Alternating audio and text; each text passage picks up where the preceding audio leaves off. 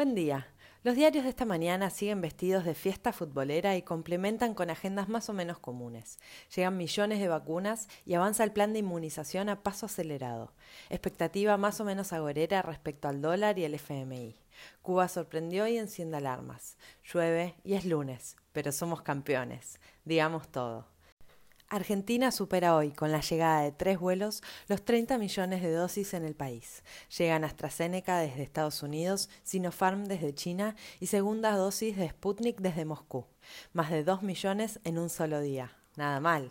Además, el gobierno anunció que cerró contrato con Moderna para adquirir por compra o donación a lo largo de los próximos meses y el año próximo 20 millones de dosis de su vacuna.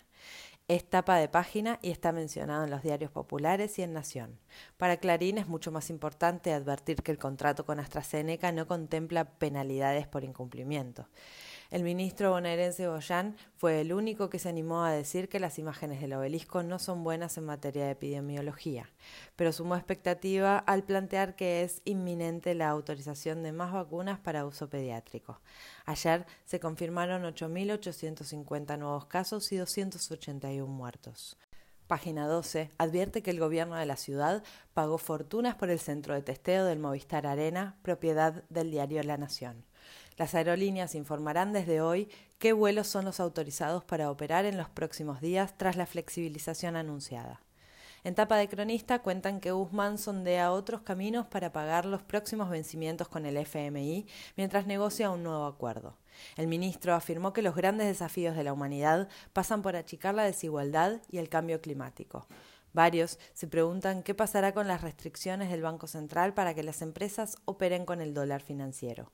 En tapa de Clarín, una medida que apunta a las operaciones de las empresas sirve para hablar de endurecer el cepo, porque el dólar siempre garpa, y si viene con cepo, más aún. En BAE insisten que hay un freno en la inversión en la previa a las elecciones. En el Senado se buscará sancionar un paquete de medidas que ya tienen media sanción de diputados y se convertirían en ley, biocombustibles, monotributo y bienes personales. También se votaría la ley de cannabis. La Cámara Baja podría avanzar con el proyecto contra la violencia institucional y darle dictamen a la esperada ley de etiquetado frontal. Matías Tombolini da nota en BAE y confía en una recuperación sostenida en el segundo semestre. La inflación de junio se conocerá el jueves y empiezan las apuestas por el número. Podría ser de 3,2%. Sigue alta, más allá de las medidas y las voluntades. Los medicamentos por las nubes. La Nata volvió a cargar contra Infran y denunció que trabajó en el gobierno provincial durante la dictadura. También denunció el importante gasto que hizo el gobierno en encuestas pese a la pandemia. Sin embargo, cada domingo lo ve menos gente y pierde por goleada ante cualquier programa que se le ponga enfrente. Mientras, siguen los armados electorales. Randazo tiene eslogan. Manes habla de un centro popular.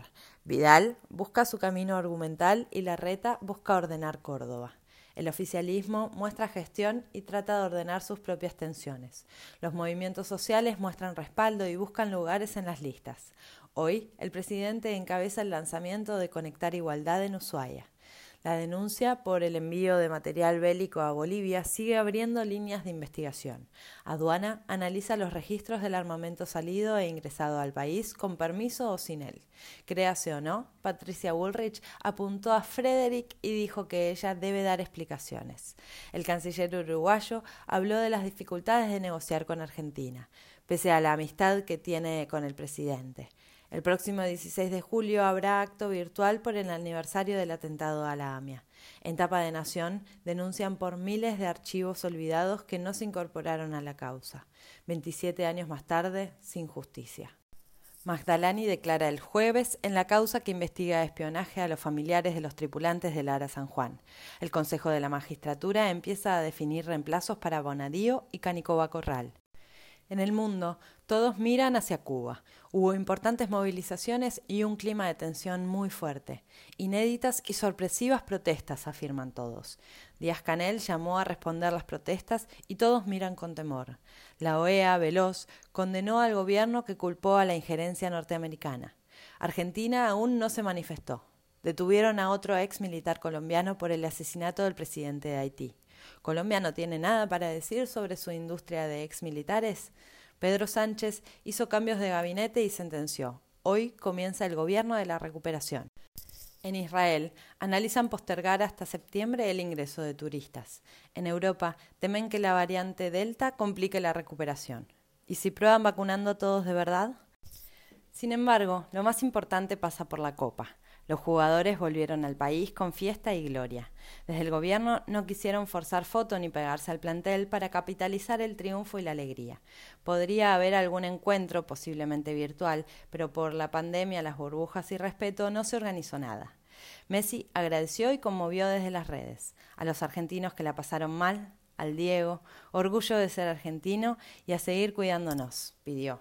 Las redes se divirtieron con la tapa de noticias de hace solo unos días donde Facundo Manes, flamante candidato, analizaba el miedo a ganar de la selección. Llama la atención que todas las tapas celebran la llegada del plantel al país. Solo Clarín pone en su portada el festejo de Italia que se quedó con la Euro. Esta semana vuelve a jugarse la Libertadores.